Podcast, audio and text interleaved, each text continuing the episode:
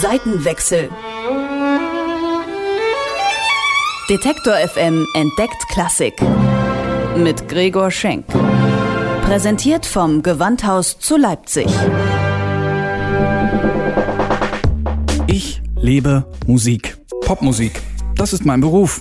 Ich bin Musikjournalist. Aber was ist da drüben, auf der anderen Seite? E-Musik?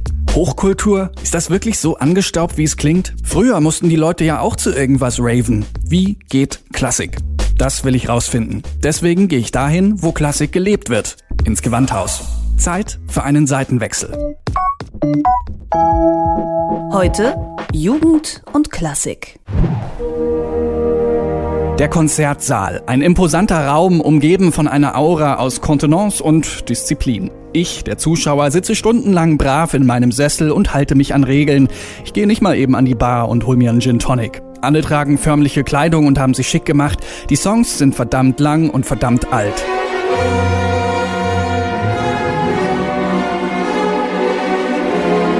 Vielleicht muss man sich ja einfach mal darauf einlassen. Ist ja schließlich ein klassisches Konzert und dem würde ich es auch nicht abnehmen, wenn es jetzt auf angestrengt jugendlich getrimmt wäre.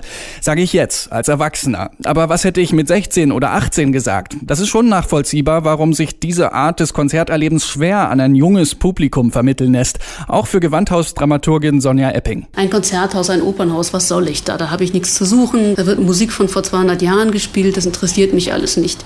Diese Berührung sind noch nicht mal Ängste, sondern sondern einfach Desinteresse zu überwinden, zu sagen, das ist wie jedes Museum auch, in das junge Leute dann auch eigentlich ohne Probleme gehen. Oder wie jede Vernissage für zeitgenössische Kunst, wo ja auch junge Leute Schlange stehen.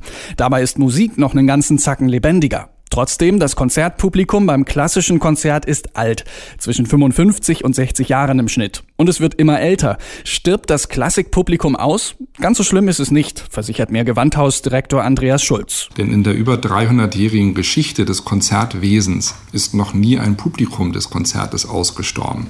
Es hat immer aufgrund der Bevölkerungsstruktur und Schichten enorme Verschiebungen gegeben. Na gut, die Demografie wird's schon richten, oder wie?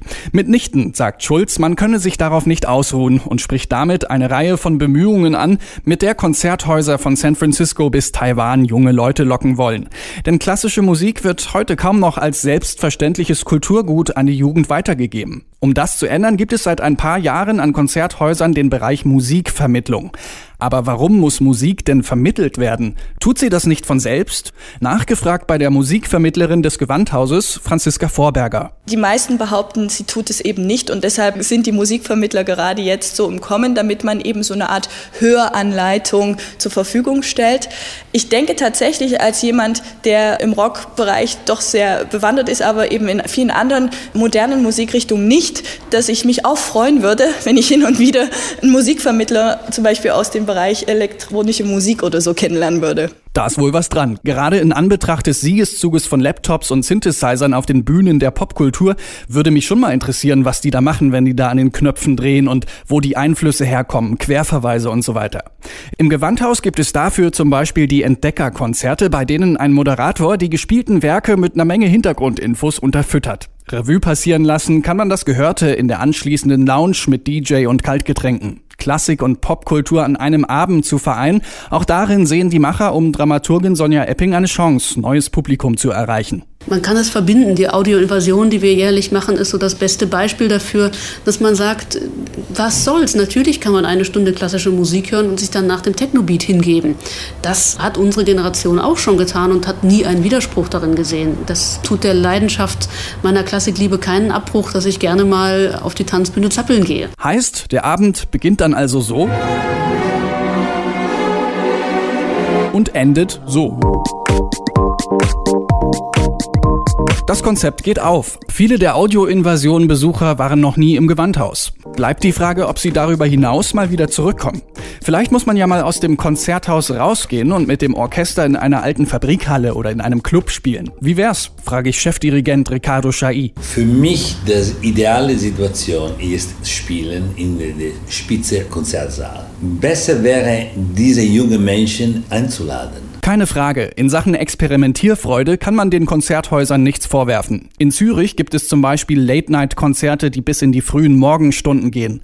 Und die Berliner Philharmoniker sind mal zusammen mit tanzenden Kindern und Jugendlichen aufgetreten. Vielleicht braucht es ja genau diesen Mitmachfaktor, damit junge Menschen Klassik als etwas Spannendes für sich entdecken. Für Musikvermittlerin Franziska Vorberger ist genau das der Punkt. Egal, ob ich singe, tanze, male oder eben ein Instrument spiele, dann kann ich das, was da vorne auf der Bühne stattfindet, natürlich ganz anders wertschätzen. Das geht mir ja auch nicht anders, wenn ich äh, in ein Konzert gehe und da ein super Drum-Solo höre. Dann bin ich zum einen bewegt und fasziniert davon, wie der das macht, aber zum anderen denke ich auch, oh, das würde ich auch gern können. Und in dem Moment, wo mir einer die Chance gibt, mich an so ein Drumset zu setzen, dann bin ich einfach infiziert. Und so gibt es auch im Gewandhaus die Chance, sich zusammen mit Orchestermusikern an Instrumenten auszuprobieren. Vorberger sagt, es gehe nicht nur darum, neues Publikum zu generieren, man will den Leuten zeigen, was Musik zu bewegen vermag. Und auch Ricardo Chai weiß, wer sich darauf nicht einlässt, verpasst was. Das ist schade für die jungen Leute, weil klassische Musik ist und soll Spaß werden und ist so.